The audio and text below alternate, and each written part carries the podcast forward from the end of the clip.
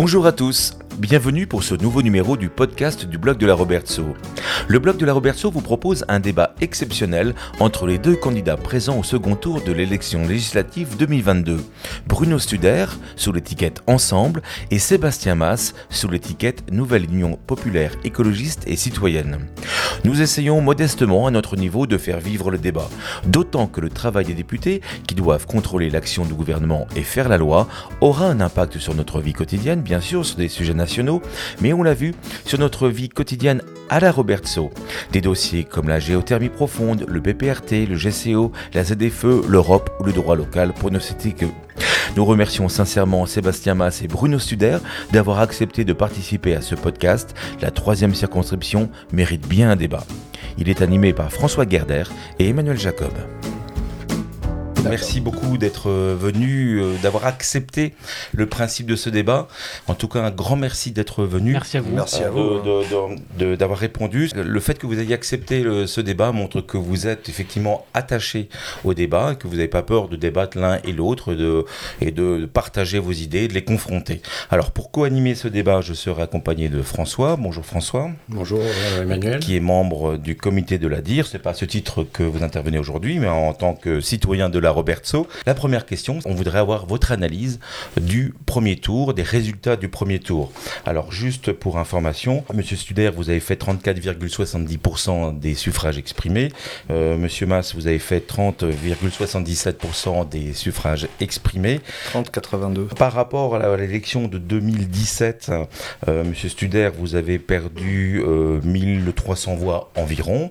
Euh, en revanche, Monsieur Mass, si on compare avec tous les tous les membres de la NUP, la nouvelle Union populaire écologique et sociale, euh, vous avez grosso modo, vous arriviez à 25%, donc vous avez 5% supplémentaires. C'est bien ça? Oui, oui. Alors, Monsieur Studer, euh, votre analyse du premier tour? Bah, C'est vous qui décidez de comparer avec les chiffres de 2017. C'était une élection radicalement différente. Je ne veux pas ici euh, remettre en cause la, la, la bonne campagne euh, faite par M. Mass, par ses, euh, par ses militants. C'est pas ça l'objet, mais il y a un premier tour aussi d'élection présidentielle qui donne quelques indications. Euh, je fais plus que le score du président de la République sur ma circonscription et M. Mass fait moins que le score cumulé des euh, différentes euh, forces aujourd'hui coalisées dans, dans la NUPES. Donc, euh, vous savez, après, on peut discuter beaucoup de choses sur le premier tour. Je pense que là, aujourd'hui, on va débattre de nos idées et, euh, c'est pour ça que vous nous avez invités. Merci d'avoir organisé cela. Monsieur Mass. Oui, euh, alors euh, vous n'avez pas augmenté le score par rapport au présidentiel, puisqu'en nombre de voix, ça a baissé, euh, c'est un détail. Mais pour moi, il y a eu cinq ans d'exercice de, du pouvoir de Macron entre-temps, et c'est voilà, on récolte les fruits de ce qu'on sème. Voilà, mais après, je, suis tout à fait d'accord avec Monsieur Studer. C'est très appréciable de pouvoir avoir ce moment d'échange et je vous en remercie également euh, parce qu'on n'a pas eu l'opportunité de le faire avant et heureusement que vous êtes là pour ça. La première question concerne l'Europe et l'international. François. Question à Monsieur Mass euh, concernant la position de Strasbourg en tant que siège du Parlement européen. Vous, vous prenez la soumission au traité Comment vous allez convaincre euh, nos partenaires que Strasbourg doit rester euh, siège de ce Parlement, euh, ce siège étant issu d'un traité en lui-même. D'accord, mais on n'est pas pour l'insoumission à tous les traités à tout ce qui était ratifié par traité non plus. Hein. Vous avez un choix sélectif donc bah, évidemment, on a un choix politique, c'est un choix de posture. Comment, comment vous allez convaincre vos, vos partenaires ah ben, on a des, euh, on partenaires a des, européens de, des autres a, pays. Nos, nos, partenaires des autres pays, de toute façon, par exemple, les Espagnols se sont réjouis de nos scores euh, au premier tour des législatives. Les, les Allemands ne seront pas plus fermés à la NUP qu'à l'REM. Ils sont à peu près pour eux, c'est deux partenaires qui sont équivalents. Euh, voilà, nous, on n'a pas plus de problèmes que ça avec les partenaires européens. Hein. C'est d'autres pays avec qui on est en discussion. Il y, a pas, il y a des forces politiques de gauche, de droite dans tous ces pays, et en France comme ailleurs. Et je vois pas trop le rapport. Le, le, le siège du Parlement, effectivement, peut-être que c'est issu d'un traité, mais. Si c'est pas peut-être. Voilà, c'est issu d'un traité. c'est issu du traité d'Amsterdam, exactement. On, on, notre objectif euh... n'est pas de remettre en question tous les traités et tout ce qui a été signé par traité. L'objectif, c'est de dire si parmi euh, les choses qui ont été choisies par traité, euh, si on pouvait avoir l'opportunité de, faire passer une loi, par exemple sur l'écologie, sur euh, le bien-être euh, social, et que les traités européens nous empêcheraient d'arriver à ces fins, alors dans ces cas-là, on essaierait de faire une négociation d'abord. On commencerait par négocier. Et, et si on n'avait pas d'autres possibilités, on désobéirait à certains passages dans les traités. Mais on ne va pas, par posture, systématiquement s'opposer à tout ce qui vient des traités européens. On, pas on pense par exemple aujourd'hui à la Pologne, on passe par exemple à la Hongrie, qui ont effectivement euh, qui ont pris des, des, au minimum. Pas, pour les mêmes raisons que nous. Pas hein, pour les mêmes raisons. Mais, pourquoi eux, ils auraient droit de ne pas respecter par exemple les droits de l'homme, euh, le droit de la presse, l'expression euh, de, la, de la presse, et si vous aussi, vous vous affranchissez d'un certain nombre de traités Ils le font déjà. Enfin voilà, c'est déjà le cas. Euh, régulièrement, les traités sont remis en question pour, des raisons qui sont souvent euh, fondées, hein, parfois. Euh, notamment pendant la crise sanitaire, il y a eu beaucoup de choses qui ont été remises en question sur ben, les, déficits à 5%, par exemple. voilà, ça, ça, a été remis en question par beaucoup de pays, dont la France d'ailleurs, de M. Macron, et ça n'a posé aucun problème. Monsieur Studer. Euh, non, mais je veux, rassurer. Euh, par rapport à la. Juste euh, quelques mots sur la crise sanitaire où effectivement le Parlement a été aux abonnés absents à un moment. comment vous envisagez des actions, des initiatives pour garantir cette, cette position de Strasbourg en tant que siège du Parlement? Mais d'abord, il faut s'inscrire dans une dimension transpartisane absolument concernant le siège du Parlement européen à, Strasbourg. Je pense qu'on sera sur le même avis. Hein. Donc, d'abord, il y, a un siège il est à Strasbourg. Je me battrai pour que ce siège devienne le siège unique. On a commencé à travailler, y compris euh, avec les collectivités euh, euh, locales, pour renforcer le poids de Strasbourg. Maintenant, juste, on va se dire les choses aussi. désobéir en, matière écologique et sociale, vous, pouvez le faire en surtransposant. Enfin, si c'est la désobéissance que, veulent les, les insoumis, excusez-moi. rien ne vous empêche de surtransposer les directives européennes. Au contraire, par exemple, si on prend l'interdiction des voitures thermiques en 2035 grâce à l'Europe, ça vient d'être voté. Si on prend euh, la taxe carbone aux frontières, qui vient d'être votée grâce à l'Europe. Ah, avant une transposition euh, dans les parlements nationaux. Hein. attendez, oui, bien sûr. Les parlements nationaux euh, peuvent surtransposer. C'est-à-dire que si vous voulez interdire plus tôt, vous pouvez essayer de le faire. Il y, y, a des sujets sur lesquels on, y reviendra. La France a surtransposé, ou elle a montré l'exemple en transposant de façon très très élevée, parce que la, transposition, c'est pas une absence de liberté dans la transposition. Euh, moi, je connais beaucoup les sujets culturels. On a, été les premiers à transposer les obligations de financement pour les grandes plateformes internationales. C'est nous qui avons donné le tempo de ces obligations. Donc, euh, l'Europe n'est pas un obstacle. Euh, il y a un certain nombre de sujets sur lesquels nous avons avancé grâce à l'Europe. Et notamment, on y reviendra tout à l'heure, vous avez beaucoup de questions sur le sujet, sur les matières environnementales. Par contre, il y a eu beaucoup de sujets où l'Europe a été un frein. Par exemple? Bah, ben, Par exemple, justement sur, euh, ben, justement sur les, la privatisation euh, qui est en vue de, des trains, de l'ouverture à la concurrence. Ça, pour nous, c'est un frein ben, à, l'émancipation, enfin, à tout ce qui est euh, l'essor des services publics. Nous, on voudrait au contraire que, que ça redevienne un service public, le, transport. Et ça, les, les traités européens vont nous en empêcher. Il y, a des services au public européen, on est dans cette dimension-là. Après, euh, sincèrement, il y a aussi une question de volonté de la part des États de, s'emparer, encore une fois, des énormes possibilités qui sont données par les textes européens. Les textes européens, ils vont très souvent beaucoup plus loin sur la protection des citoyens que les textes nationaux. Parfois, la France en est euh, à l'origine. Euh, parfois, elle en est finalement le bénéficiaire parce que d'autres pays ont voulu aller plus loin et donc c'est très précieux.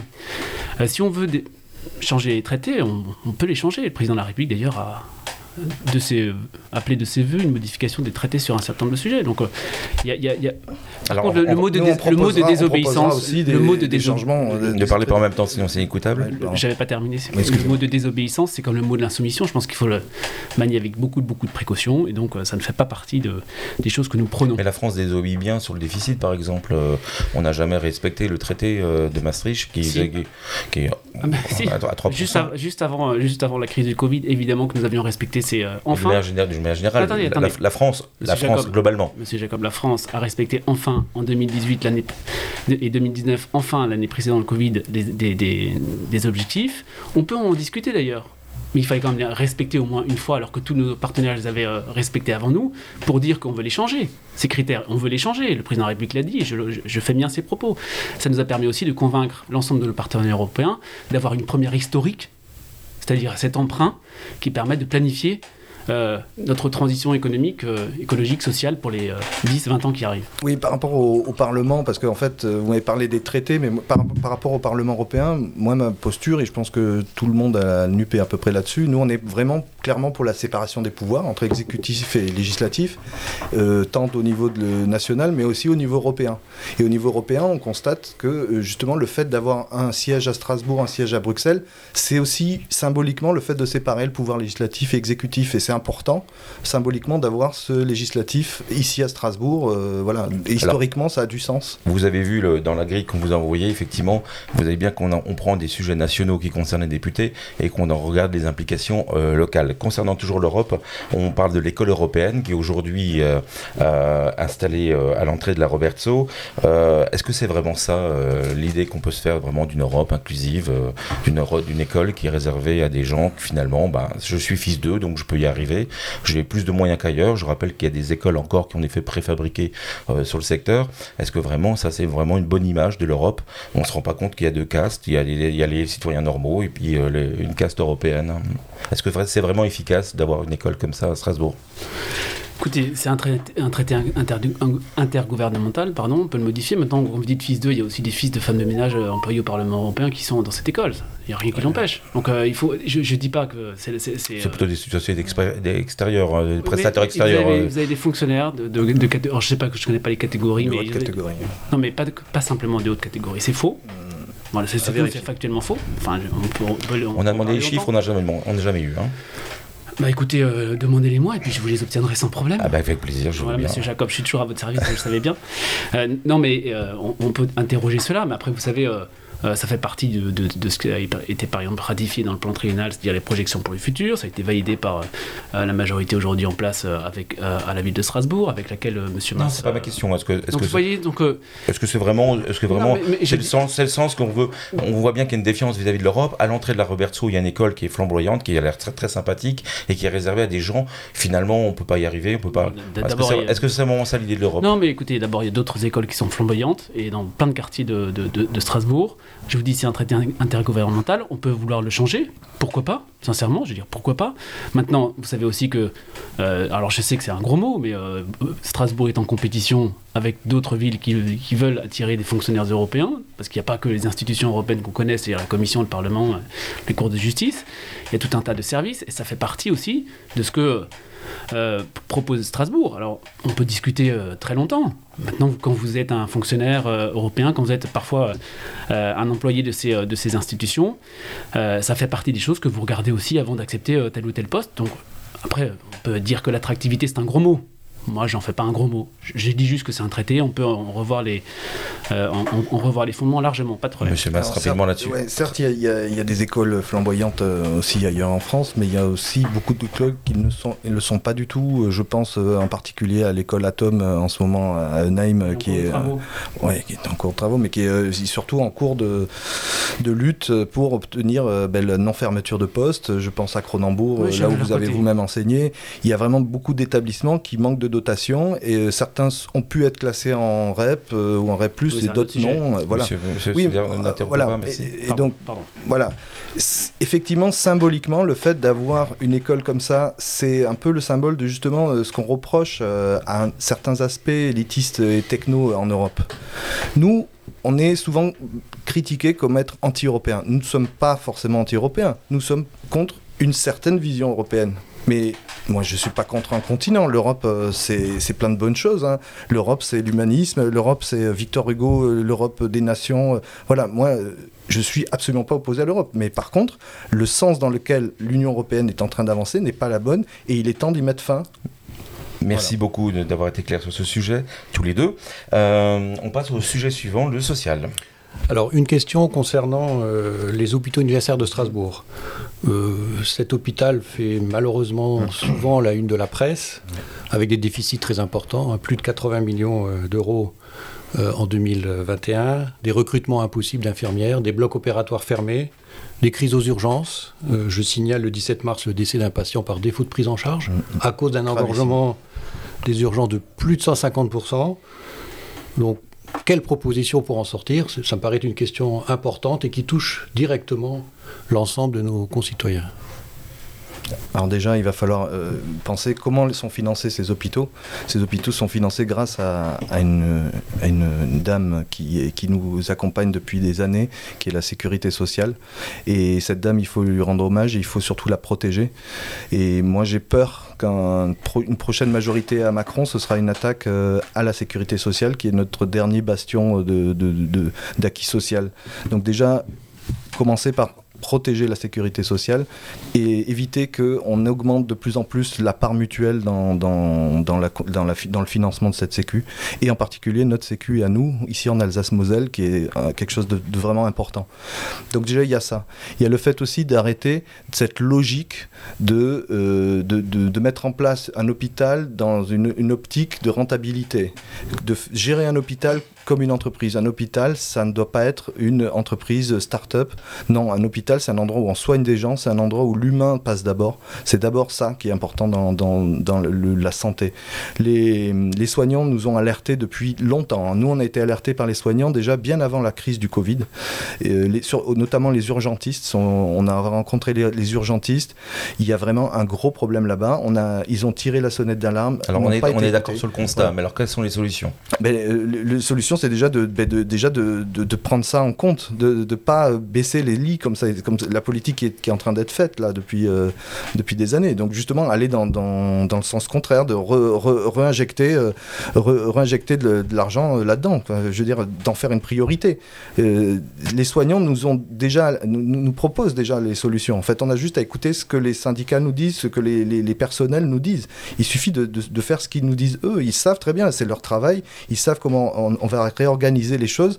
Là, les, choses sont organisées euh, le fait que euh, les personnes qui sont prises en charge, la, logique qui est, qui est, qui est derrière, c'est de dire comment est-ce qu'on va faire pour baisser les coûts pour, pour ça. Non, il va falloir prendre en charge, penser d'abord à comment on va soigner cette personne bien. Vous souhaitez remettre en cause la tarification de l'activité, puisque c'est le principe intrinsèque aux, hôpitaux. Oui. Et, par quel système Par quel système souhaitez-vous le remplacer? Ben Déjà, revenir sur, ce qui, sur, sur, sur ces réformes-là. En fait, tout simplement, le système qui avait avant marchait très bien. Souvenez-vous, on nous disait on a le meilleur système de soins du monde. Donc le budget global. Moi, je m'en souviens, quand j'étais petit, c'était ça. Vous parlez du budget global, on est bien ben, d'accord. Je, parle de la façon dont on organise les, les services comment, comment, comment sont organisés les services on, va, on met les, les, établissements en concurrence les uns avec les autres, c'est pas possible. C'est un hôpital, on n'est pas en train de parler de, de, part de marché, euh, c'est pas ça.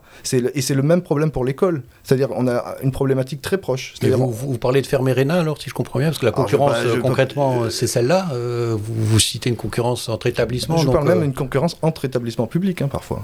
On a, on a même ça. Donc, quelle proposition? Vous faites ce constat Je ne vais pas fermer Réna. Quelles sont les propositions? Ça serait euh, euh, on va pas aller vers, cette extrémité-là. Et puis de toute façon, l'hôpital euh, libre a le droit d'exister. Il y a pas de, voilà, on va pas remettre en question ça.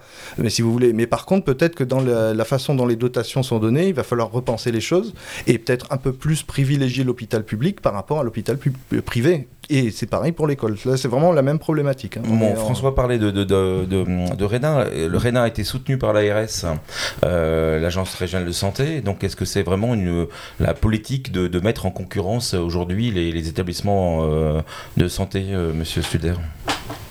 Mais non, mais il y a un certain nombre de sujets sur lesquels on peut se rejoindre avec Monsieur Mass. La tarification à l'activité, d'ailleurs, on a commencé à la revoir et on voit que parfois. Attendez, si vous, savez, si vous avez sur l'hôpital et sur le système de santé, il y avait des solutions simples, euh, je vous assure que j'en serai le premier à me réjouir. Je vis euh, comme tout le monde, je vais euh, me faire soigner à l'hôpital public comme tout le monde. et on n'est pas. vous avez parlé de cette grande dame qui est la sécurité sociale, à laquelle on a rajouté d'ailleurs une, une, branche, cinquième, ce qui n'avait pas été fait depuis 1945, donc on n'est pas dans une logique de, régression, mais bien au contraire, exact au contraire.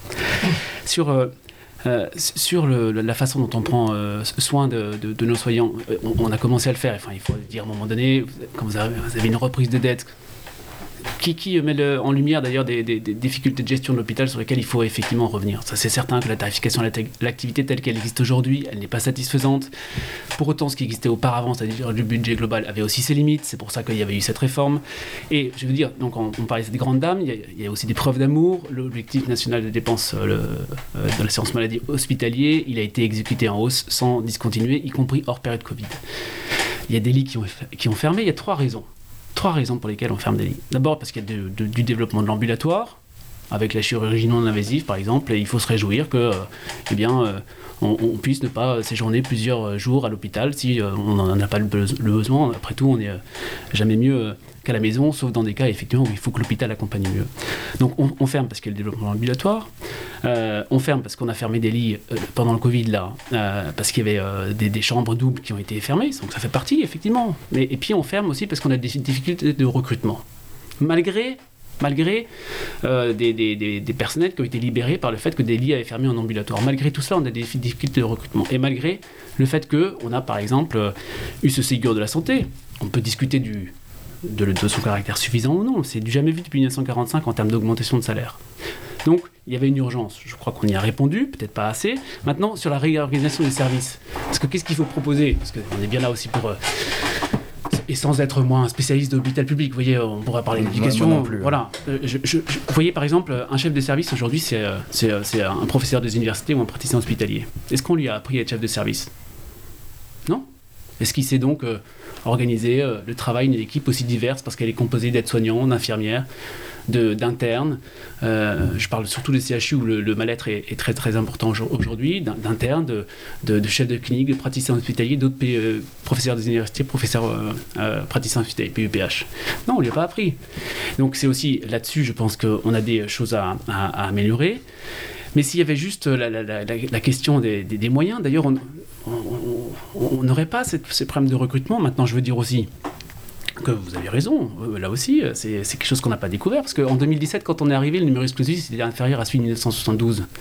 Et on, formait, on autorisait moins d'étudiants de première année à passer en deuxième année qu'en 1972. La population a vieilli, la population a augmenté, et les médecins ont changé leur façon de vivre et d'exercer. Je veux dire, l'année dernière, le nombre de postes est plus de 1%. Alors malheureusement, ça, fait que vous avez euh, euh, dans 8 ou 9 ans des, médecins qui vont arriver. Alors du coup, il faut développer d'autres choses. Il y a des, habitudes aussi à changer pour que l'hôpital effectivement puisse bien faire son travail. Il y a la médecine libérale qu'il faut soulager. Parce que les médecins libéraux, je suis heureux de- d'entendre M. Mas dire qu'il n'est pas un adversaire à la médecine libérale, je m'en réjouis, parce que je pense qu'on en a besoin.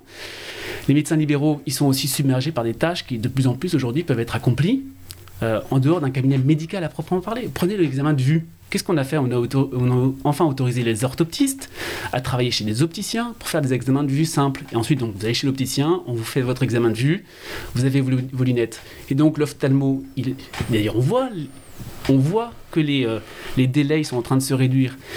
Et si les délais se réduisent, peut-être que l'ophtalmo, il va effectivement prendre des urgences plus facilement qu'auparavant. Avant, on envoyait aux urgences. Donc, on est en train de changer tout ça. On, a autorisé euh, certains actes au kiné, on a autorisé la vaccination aux pharmaciens. Donc, il n'y a pas. Il n'y a pas de solution miracle, il faut des moyens et on a pris des engagements sur le recrutement et la formation des soignants. Ça prend du temps. Les cohortes euh, dans les écoles d'infirmières, elles sont très très importantes, mais ça reste un métier qui est difficile et il faut Dans les améliorer, cas- dans tous les conditions de travail. On a vu pendant 5 ans de, de- de politique euh, macronienne qu'on a vu les limites de la logique euh, Startup Nation qui ne marche pas sur l'hôpital. Il n'y a, pas de- Comme- il y a pas de voilà. start-up à l'hôpital. Mais si, c'est d'une certaine logique. Vous, a- vous, vous appliquez les règles de, l'entreprise, des- de- de- des entreprises start-up à un secteur qui n'est pas du tout adapté à ça. Non, c'est pas, c'est pas aussi simple que ça, Ah bah, malheureusement. c'est ce qu'on constate. hein. Les- Oui, bah, c'est c'est ce que vous constatez. C'est ce qu'on constate comme patient, c'est ce que constatent les soignants qui viennent nous voir, qui nous disent euh, on n'en peut plus. On n'en peut plus, donc les gens arrêtent le métier, il y a, il y a- y a un désengagement, il y a- on ne peut plus recruter, ben oui, parce que les gens en ont marre de bosser dans ces conditions, et, ils- et ils s'en vont, et il y a une perte de- d'engagement, et c'est pareil, je vous dis pour l'école, c'est pareil pour la SNCF, pour tous les services publics. Donc à la fin, quand on n'aura plus de services publics, qu'est-ce qu'on va faire? On n'aura plus que les yeux pour pleurer. hein. Mais arrêtez de dire qu'il n'y aura plus de service public. Enfin, Ah ben, euh, c'est- c'est- mais c'est- écoutez, c'est le monde que vous- vous- c'est le de- monde depuis que tout vous à l'heure, on sent, on, sent, on sent une envie de Monsieur Mas de me titiller sur l'école, par exemple. Parce que justement... Mais parce attendez, que- attendez, voilà, j'ai- oui, j'étais en train de parler.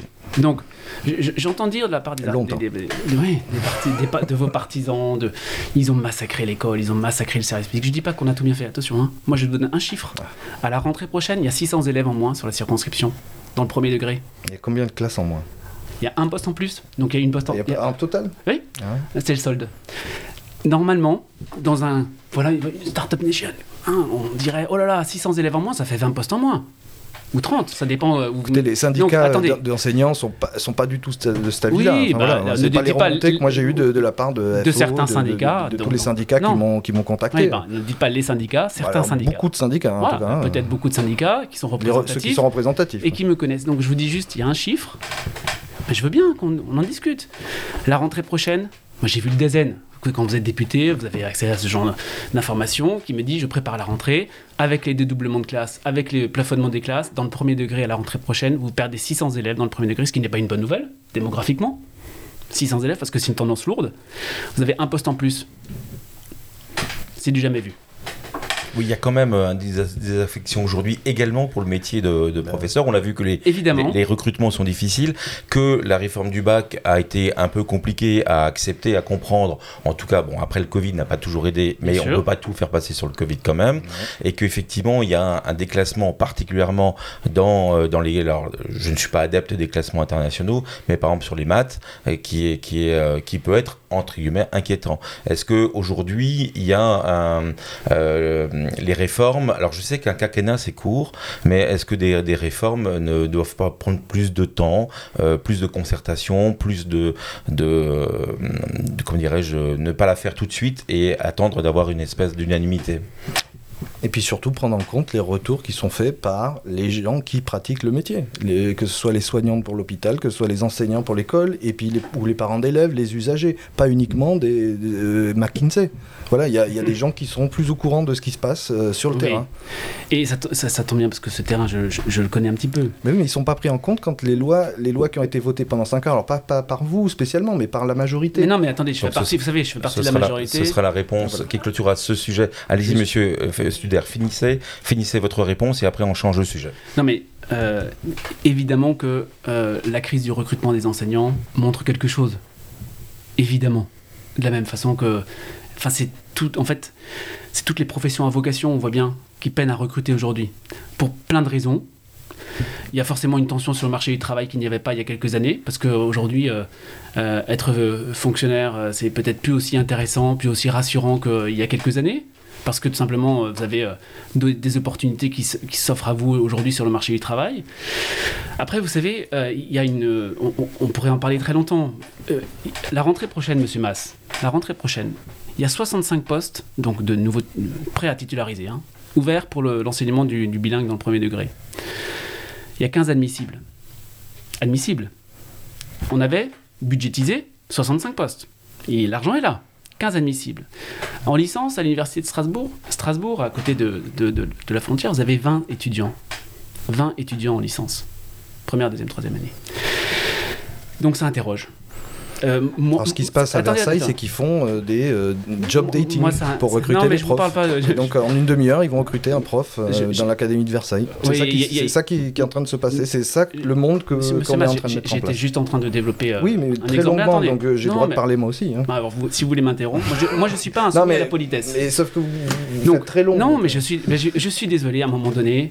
Euh, vous savez, moi j'ai fait, euh, j'ai- proposé pendant tout mon mandat des réunions publiques auxquelles j'ai ré- longuement répondu euh, aux, aux gens, et donc j'ai aujourd'hui l'opportunité aussi de le faire avec l'audience euh, de me- de- de- du blog de la Roberto. Donc on a 20 étudiants en allemand. Donc comment est-ce qu'on fait pour rendre déjà l'entrée à l'université en allemand plus attractive par rapport à d'autres filières qui sont très attractives, il faut le comprendre, mais qui euh, off- offrent peut-être pas les mêmes débouchés. Donc euh, il y a tout un tas de, de sujets. Mais vous savez, on a créé les, classes préparatoires aux professeurs à des écoles qui euh, ont plus de candidats que de places. On a fait un plan national mathématiques et français qui est un grand succès. Après, sur les mathématiques, vous m'en parliez. Pourquoi est-ce qu'on a aussi cette désaffection pour les mathématiques? Mais 90% des enseignants du premier degré viennent de, de filières de sciences humaines. Et je trouve ça très bien. Moi, quand mes enfants reviennent à la maison, Monsieur Mass, avec un poème, un dessin à faire, je trouve ça très bien. Mais combien de fois sont-ils revenus avec une expérience à faire Et parce que c'est pas de la faute des enseignants. Ils, ils ont étudié ça et ils se sont engagés dans ces études parce qu'ils aimaient ça. Par contre, il y a une vraie interrogation sur effectivement comment euh, on, on- on remet aussi de la science dans le, euh, dans le parcours de Nous formation des maîtres. clôturons ce, ce chapitre sur une interrogation. Euh, François. Alors, euh, on va essayer d'avoir une réponse courte sur, sur un sujet. Alors, euh, je voudrais prendre un exemple très concret du quartier. Euh, mon boulanger, euh, à 500 mètres d'ici, cherche un vendeur depuis plus d'un an. Il n'en trouve pas. Pourquoi? Bah, Finalement, il n'arrive pas à recruter. Euh, Alors que sans doute, dans notre circonscription, il y a des chômeurs, des gens qui cherchent un emploi. Comment est-ce qu'on trouve des solutions à ce sujet? Qui me touche euh, parce que évidemment, ce boulanger euh, est en difficulté, euh, il souhaiterait développer, j'imagine, un peu son, activité. Il a beaucoup de monde qui, vient lui acheter son pain, qui est excellent d'ailleurs. Il y en a d'autres à la Roberto, hein, soyons équitables. Il, y a, beaucoup d'autres boulangers et leurs pains sont très bons. Euh, euh, Monsieur Mass. Alors moi, je, professionnellement, je travaille dans la formation professionnelle et justement, c'est un, un, sujet qui m'intéresse beaucoup. De, alors, je, si je suis élu député, hein, voilà, c'est, on, est, on est encore deux, il y a encore une 50% de chance, on va dire. Euh, si je suis élu député, moi, une des lois que je voudrais mettre en place, c'est justement sur ce sujet de l'insertion de, de, de, la formation professionnelle. Donc, j'ai déjà commencé à, discuter avec des gens qui, sont aussi euh, dans, ce métier-là et il y a beaucoup d'attentes en fait au niveau des centres de formation, justement des dotations qui manquent, des, euh, des, des, locaux, des choses comme ça qui, qui, sont. Euh, il y a une carence au niveau de, l'organisation générale. Plus précisément, là, il s'agit d'une offre d'emploi, d'une offre d'emploi qui n'est pas qui n'est pas pourvue. Justement, pour que les gens puissent répondre aux offres d'emploi, il faut qu'ils soient en capacité d'avoir la formation derrière. Euh, alors il y a aussi l'apprentissage, hein, bien sûr, mais euh, si, vous voulez, si vous arrivez euh, pour un travail, la plupart du temps, les gens ne sont pas pris parce qu'ils n'ont pas la formation adéquate. On les a orientés peut-être vers une branche qui n'était pas la bonne, mais au cours de la vie, on peut changer de métier. ça arrive très souvent, surtout de nos jours. Donc les gens sont partis dans une certaine branche d'un secteur professionnel, et puis un jour, ils se rendent compte qu'en fait, ça les intéresse pas ou qu'il n'y a pas de boulot dans cette branche, et ils désirent changer d'orientation. Et il existe les AFPA, il existe des, organismes comme ça qui sont là pour ça, qui sont là pour la formation des adultes. Donc c'est des écoles pour les adultes, pour apprendre le métier. Et dans ces formations-là, il c'est quelque chose qui est, qui est juste euh, qui est très faible en, niveau de quantité, en termes de, personnes qui, qui, passent par, par ces AFPA. Euh, alors les AFPA, par exemple, hein, il y, a énormément. Donc pour vous, c'est la solution, c'est de développer. Mais il faut développer la, formation, professionnelle. Voilà. Pour moi, c'est ça. oui, pour faire court, oui. Mais on, a voté une loi d'orientation professionnelle pendant le mandat, donc j'aurais été ravi. Euh, j'aurais été ravi d'échanger avec M. Mass à ce sujet. J'aurais reçu comme mm-hmm. tout le monde. Moi, je rencontre beaucoup de gens qui me disent qu'il n'y a jamais eu autant d'argent qui a été qui a été investi sur la formation professionnelle. On a simplifié avec le compte personnel de formation et pour Monsieur Maderne, pardon, excusez-moi. Euh, euh, évidemment, il y a un vrai sujet de souffrance au quotidien. Euh, on, a, par exemple, et je pense que c'est une bonne chose, le contrat engagement jeune qui a, démarré il y a quelques semaines. On s'est inspiré de ce qui avait été créé d'ailleurs avant par la précédente majorité, vous voyez, pas si sectaire que ça. Ça s'appelait la garantie jeune. Et aujourd'hui, on dit la garantie jeune, c'était tellement une bonne idée qu'on va essayer de l'amplifier on va intensifier la formation. Euh, et donc il y a un double investissement, puisque non seulement vous versez un pécule, et puis en plus vous avez euh, des activités de, formation, de réinsertion pour le jeune qui doit sortir de là, avec euh, qui un contrat d'apprentissage, qui un parcours vers l'emploi, etc. Donc il y a des choses qui existent. Après, il y a un sujet aussi de la rémunération du travail. il faut se dire les choses. effectivement, ça fait partie de, de l'équation qu'on a à résoudre, et c'est pour cela qu'il faut toujours et j'espère que M. Mass euh, me rejoindra sur, sur, cela, il faut toujours mettre le travail au centre du, projet politique, et la rémunération du travail fait partie du projet politique autour du travail. On va changer de sujet, on va passer à la crise écologique. Donc, euh, nous enregistrons ce podcast, nous sommes le jeudi 16 juin, il commence à faire chaud, il va faire chaud, euh, mais la crise écologique est là. comment on fait pour convaincre la population pour adopter la sobriété selon ses besoins, une société d'être ou ne pas avoir? Comment consentir aujourd'hui aux efforts euh, pour, euh, à leur proportion bien sûr, euh, comment adopter ça, parce que ça force forcément, la société d'aujourd'hui ne sera pas celle de demain. Moi, j'ai une circonscription qui va de, Strasbourg Nord jusqu'à Reichstätt. Sur ce sujet-là, là, je peux vous dire que j'assume totalement avoir voté la loi qui instaure la ZFE, avec une liberté pour les collectivités, qui pourra aller plus loin et plus vite, hein, d'ailleurs. Hein on voit quelles sont les difficultés. Mais je veux juste vous dire, à, Strasbourg, la plupart des gens, effectivement, euh, trouvent qu'on va pas assez vite. Mais c'est flagrant, par exemple, dans les réunions d'échange que j'ai fait pendant tout le mandat, ou même pendant les réunions d'échange que j'ai fait pendant. On va pas assez vite, monsieur le député, euh, la maison brûle, etc. Vous faites rien. Et euh, je vais à l'autre bout de la circonscription.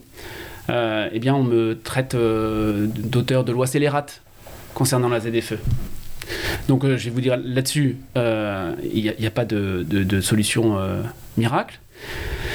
Il faut faire beaucoup beaucoup de pédagogie, il faut faire beaucoup, beaucoup d'incitation, il faut faire de l'interdiction quand on peut le, le faire. On n'a on pas hésité à le faire sur certains sujets.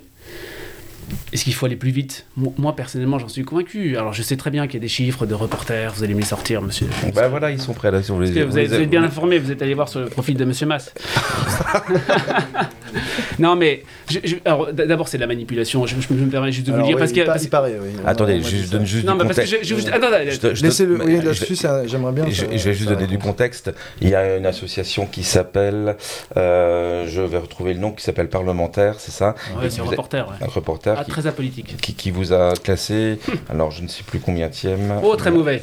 405 463e parmi tous les élus, Oui, avec les Agir, élus également. agir pour l'environnement. Agir pour l'environnement, voilà. oui. Effectivement, avec un certain nombre Non, mais- d'exemples, de 17 textes que vous avez Non, non. votés ou pas. Et justement, c'est là que c'est c'est là qu'il y a une vraie manipulation. Parce qu'il y a des choses sur lesquelles ce sont des amendements pour lesquels j'étais absent. Peut-être étais-je d'ailleurs présent euh, en train de présider ma commission et de voter d'autres lois avec lesquelles M. Mass n'aura pas été d'accord, ça je n'en doute pas, mais on n'empêche qu'on les aura votées au même moment. Parce que moi, moi, enfin, enfin, il y, a- il y a des moments sur des Donc, ça- amendements. donc, ça, donc ça veut dire que les amendements sur lesquels vous étiez absent, vous étiez pour.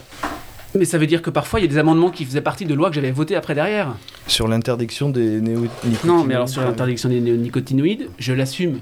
Voilà, je ne peux pas vous le, dire autrement. Vous savez, euh, quand vous êtes député, euh, vous pouvez. euh, euh, euh, Il y a des moments où on vous dit, monsieur le député, je suis agriculteur. Euh, moi, Alors, c'est- que, le, que, le, que le mur soit difficile Ça, à euh, franchir. Que le mur soit difficile à franchir, je, l'est. je- je le comprends et je crois que tout le monde ici le partage non, non, mais ce point de vue-là. juste. Mais comment on fait pour convaincre la population qu'il y a un changement de société radical qui va se, pro- euh, qui va se profiler faut- à l'avenir? Comment on fait? Comment on fait bah, D'abord, on, on- on- on signe par exemple des grands accords internationaux à la, euh, à la tête de- de- desquels on retrouve la France. Parce que vous savez, sur l'environnement, moi je veux bien qu'on me dise euh, vous êtes très mauvais. Bon, encore une fois, je Ça pense n'a pas été très efficace. euh, jusque-là. Non mais vous savez, euh, nous la France, nous sommes moins d'un pour cent de la population mondiale.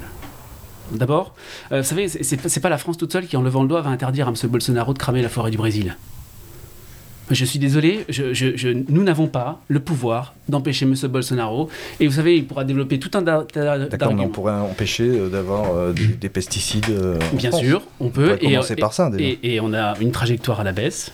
On a une trajectoire à la baisse. Il y a beaucoup de produits dans lesquels le glyphosate était utilisé qui ont été interdits par l'Agence nationale de surveillance. Et donc on a une baisse. Vous savez, enfin, je, je vis dans la même société, j'ai pas envie que mes enfants ils vivent dans un environnement qui soit mauvais pour eux. Mais si demain j'interdis, euh, par exemple, d'un coup d'un seul, c'est ce qu'on a fait, les néonicotinoïdes, et puis que du coup je suis obligé d'importer du sucre pour faire tourner la raffinerie d'Erstein qui viendra de Pologne, qui de- en plus de venir de Pologne par euh, euh, camion aura été traité aux néonicotinoïdes. Mais j'ai rien gagné, sauf que j'aurais fermé la sucrerie D'accord, mais du coup, leur question, c'était comment on fait? Donc comment on fait? On a essayé. Une grande innovation démocratique, la Convention citoyenne sur le climat, sur laquelle on va encore me dire oui, vous avez Ah, menti, mais- etc. Attendez, Vous aurez l'occasion, vous inquiétez pas, votre retour viendra, Non, vous inquiétez on a pas, essayé. euh, Monsieur Mass. on- on- vous savez, enfin, Monsieur Mass, euh, peut-être dans vos réunions, dans vos meetings, euh, quand on parle d'éoliennes, tout le monde applaudit. Peut-être. Quand on parle de voitures euh, ou de- d'interdiction des voitures, tout le monde applaudit. Quand moi je, viens, je va vais, interdire la voiture. hein. Bah, je sais pas. Oui, non mais, non, je- c'est une caricature, ça. Non, mais c'est- pas une caricature, c'est le projet que certains portent. Bon, c'est c'est très bien. Alors peut-être, peut-être faut-il. Et, enfin, je, vous savez, moi, je- je- je- je- j'ai- encore une fois, euh, je, je peux passer beaucoup de temps à vous justi- justifier le pourquoi du comment de ces votes. Il y a certainement, je- c'est pas le sujet sur lequel j'ai eu les votes les plus faciles à faire. Mhm. Après, il y a quelque chose qui s'appelle, concernant euh, euh, le vote, ce qu'on appelle le fait majoritaire. Euh, vous avez des arbitrages internes, parfois vous en gagnez, j'en ai gagné, y compris sur Alors- le sujet de l'écologie. Parfois j'en ai perdu, donc je me plie à la discipline de groupe, ça arrive aussi. Il se, et trou- il se je trouve qu'à Strasbourg. Strasbourg est le siège d'une association qui s'appelle la FUB, la Fédération des usagers de la bicyclette, qui a oui. fait une, un manifeste qui s'appelle Parlons vélo avec, euh, avec d'autres associations d'ailleurs, avec des mesures euh, pour appliquer, pour que la France devienne la nation du vélo. Ce, ce pro- cette manifeste, vous ne l'avez pas signé. Écoutez, je sais pas parce que j'ai été destinataire de beaucoup de manifestes. Alors, vous savez, moi, mon manifeste à vélo, c'est pour vous dire, j'ai fait 1500 km à vélo pendant la campagne, je me déplace que comme ça, j'ai fait 20 000 km de vélo pendant le mandat, donc j'ai un amour du vélo. Et je, ne cesse de dire, y compris à mes militants, qu'il faut qu'ils fassent les choses à vélo. On a voté des plans vélo, on a voté le coup de pouce vélo, on a subventionné la construction de pistes cyclables. Donc c'est pas parce que j'ai signé un un manifeste et je m'excuse si euh, c'est passé à la trappe, je vous le dis sincèrement, que ça fait pas de moi un amoureux de la petite reine. Monsieur Mass, comment on fait pour convaincre euh, les gens? D'autant plus que euh, vous souhaitez relancer euh, la consommation, donc forcément la production. Donc ça veut dire qu'on va relancer euh, bah, une économie productiviste. Est-ce que c'est pas contradictoire euh, par rapport à justement une société de sobriété? Alors justement, dans l'ancienne logique, ça paraît contradictoire puisqu'on a l'habitude d'opposer euh, ce qui est écologie de ce qui est social, mais nous justement, l'idée c'est d'avoir les deux points d'appui. C'est-à-dire que euh, nous, nous, on, on pense qu'il y a deux urgences qui prioritaires dans la société, c'est cette urgence sociale et cette urgence écologique. Et on va se servir de l'une pour pallier, pour pallier l'autre. C'est-à-dire qu'on va commencer déjà par augmenter le pouvoir d'achat des gens en- par l'augmentation des salaires. Un coup de pouce au SMIC, ça fera pas de mal. Ça fait longtemps que c'est pas arrivé. Euh, c'est pas vrai. Autrefois, il y avait régulièrement des vrais coups de pouce au SMIC, pas 70 des, des- 70 des- euros pas homéopathiques. Et, euh, et ça, ça permettra déjà aux gens qui ont les revenus les plus bas de pouvoir mieux consommer, de pouvoir consommer bio, local, etc. Parce que quelqu'un qui, n'a, euh, qui a un salaire ric-rac, qui a du mal à boucler ses fins de mois, il va pas aller acheter bio, il va, il va acheter au Lidl, il va acheter au Norma euh, des produits euh, importés de, de très loin qui sont avec un bilan carbone car- catastrophique. Donc nous, on est déjà pour commencer par relancer le pouvoir d'achat et faire de la pédagogie derrière. On trouve que- du bio Lidl aussi. hein, Oui, ouais, mais industriel. Enfin, euh, Mais cette, avez- cette hausse de pouvoir d'achat va inévitablement, et, Et on est d'accord pour la valeur l'idée- travail, on le partage, de- mais va, augmenter ça. la production Voilà. de gaz à effet de serre. Oui, ça, il faut quand même se le dire. Ça, ça a des Non, conséquences. qui, La consommation. L'augmentation, alors ça, c'est. contre, laisser juste oui, oui, François je- je- Je question. voudrais quand même, je voudrais quand même Oui, oui. euh, et, et Mais les par contre, je, expériences je pourrais passées. répondre aussi parce qu'il a fait très long. Les expériences passées le, le, Je-. Je voudrais juste euh, porter un éclairage. hein. Euh, euh, revaloriser le travail, on en a parlé, on, on- le partage. Euh, néanmoins, euh, le coup de pouce dont vous parlez a des conséquences sur la consommation, et pas seulement la consommation locale, a- aura des conséquences sur euh, la, la hausse des rejets des gaz à effet de serre. C'est- inévitable. Donc ma question, et pour redire ce qu'a indiqué Emmanuel, c'est on fait comment pour aller vers une, une société beaucoup plus sobre? Alors, On a parlé de pédagogie, Monsieur a évoqué. Qu'est-ce qu'on a comme moyen d'action pour Alors- que progressivement on ait un autre mode de raisonnement Vous avez évoqué le social, je vous ai répondu, Voilà. ça a des, ça a des Ouais. contreparties. Et justement, je voudrais pouvoir finir mon raisonnement en fait. Euh, si vous regardez, mais justement pour vous répondre directement. Oui, c'est le principe, qui- répondre euh, à les questions. di- non mais euh, qui qui euh, qui est émetteur de gaz à effet de serre euh, parmi les gens sociologiquement le plus? C'est pas les catégories basses. C'est pas les gens qui sont au SMIC qui euh, polluent euh, la planète. Non, c'est les gens très riches. C'est les gens et plus on est riche, plus on pollue la planète. Et donc du coup, nous, notre idée, c'est de répartir les richesses. Donc on est, on est, on est sur ça. Notre philosophie, c'est de répartir les richesses. On va pas mettre tout le monde à un même niveau. On n'est pas non plus, euh, voilà, ça n'existe pas. Il y a des riches, des pauvres, mais un petit peu répartir les choses. Le fait de baisser euh, déjà, euh, d'augmenter le salaire des, des- gens plus bas et de baisser celui des riches, ça va pas augmenter les, gaz à effet de serre. hein. ça va les faire réduire. Ça, c'est mathématique. Si vous regardez vraiment quelle est l'émission de gaz à effet de serre par rapport au, au taux de salaire, c'est évidemment les gens euh, qui ont euh, des salaires au-dessus de 5-6 000 euros qui, qui, euh, qui polluent beaucoup qui- et qui émettent beaucoup de gaz à effet de serre. C'est ça, c'est c'est- C'est c'est quoi un riche pour vous? Vous pourriez le définir Parce que la notion de riche c'est est Euh, les- on, est, Restons on est le riche, on est le pauvre de, de quelqu'un, on est tous le riche de quelqu'un. Restons sur le climat, Voilà. Donc là-dessus, donc nous, on- même si la question est intéressante. on, on- oui, c'est- c'est- c'est- on va commencer par relancer la machine par euh, le- la consommation, par, par le, le pouvoir d'achat. Le pouvoir d'achat, mais on va lier ça aussi en même temps en parallèle à de la pédagogie. On va pas faire ça comme ça euh, tout seul. La pédagogie et mettre en place la planification écologique en même temps. Nous, ce qu'on compte faire, c'est pas, c'est pas de l'écologie. Alors, euh, moi, moi- enfin, moi, ce que je reproche à la politique écologique de. de Non, finissez votre phrase sur ce qu'on on compte faire. euh, Justement, que- je commence par dire le constat de ce qui a été fait quand même pendant 5 ans et même pas- voire pendant 30 ans. C'est c'est qu'on a fait de l'écologie. Quand on fait de l'écologie, c'est soit punitif, soit c'est euh, ben, euh, juste euh, esthétique, on, fait, on repeint en vert. Donc soit on va faire de l'écologie punitive, alors ça a donné les gilets jaunes, c'est ça que ça a donné. Hein. On a voulu d'un coup mettre une grosse taxe carbone qui a fait que ben, en fait les gens qui n'avaient pas les moyens se sont mis à, péter un plomb et à, s'énerver. L'essence est plus chère à l'époque. Aujourd'hui, oui, oui, mais en tout cas, c'est ce qui s'est passé. En tout cas, c'est ce qui s'est passé à, ce moment-là, au moment des gilets jaunes. On a mis en place une taxe carbone. C'est pour ça que les gens ont râlé parce qu'ils ils ont bien vu que c'était lié à ça. Arriver à votre euh, Donc la planification. Donc, voilà. Donc déjà, cette manière de faire de l'écologie, il faut arrêter. Parce que c'est pas ça, faire de l'écologie, ça marchera pas. Hein. Si on y va au forceps, euh, les gens en face, ils vont râler, ils vont dire l'écologie, c'est antisocial. Et c'est ce qui s'est passé avec les Gilets jaunes, et ça, c'est malheureux. Parce que nous, on doit tout refaire, tout derrière. Hein. Donc ça, ou alors on repeint en vert, on fait semblant, comme pour la Convention citoyenne euh, sur l'écologie, euh, où là, on a, on a demandé aux gens des solutions concrètes, d'accord?